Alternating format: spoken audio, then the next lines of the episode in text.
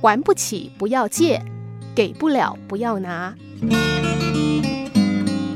曾经我的邻居问我是否介意分享我的 WiFi 密码给他们使用，我决定给他密码，因为这不会让我需要付出任何额外的代价，而且也因为我和他们相处得很好。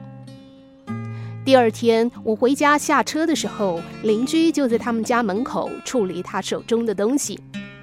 当他看到我的时候，我们停下来谈了一会儿。他很高兴地告诉我，他们家现在有了影音串流平台。当时我半开玩笑地说：“我其实很忙，几乎没有时间看电视。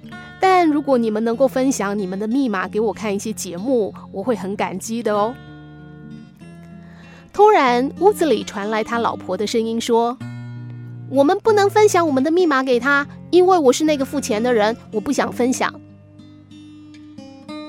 邻居向我道歉，我对他说没问题。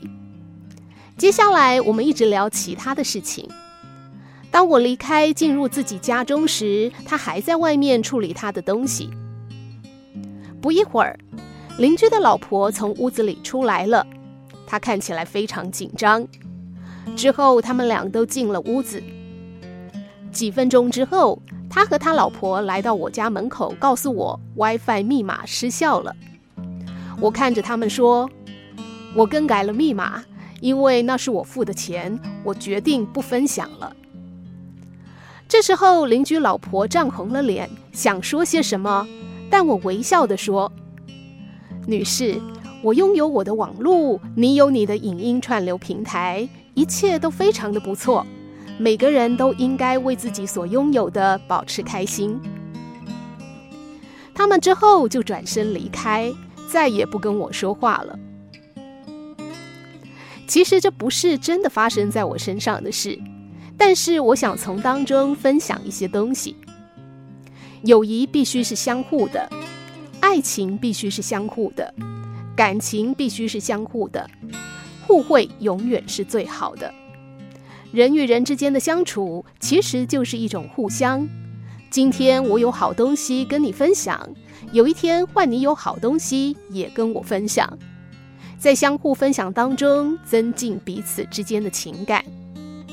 如果怕别人来借用自己的东西，那么就不要去接受别人的分享，这样才不会造成彼此心中的不悦。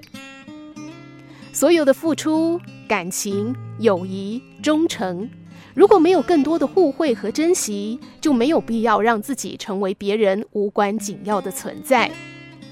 这个故事似乎也给我一个机会去思考一个重要的议题：在这个社会，一定会有良善的存在。虽然说施比受更有福，但也别忘了保护愿意良善付出的自己。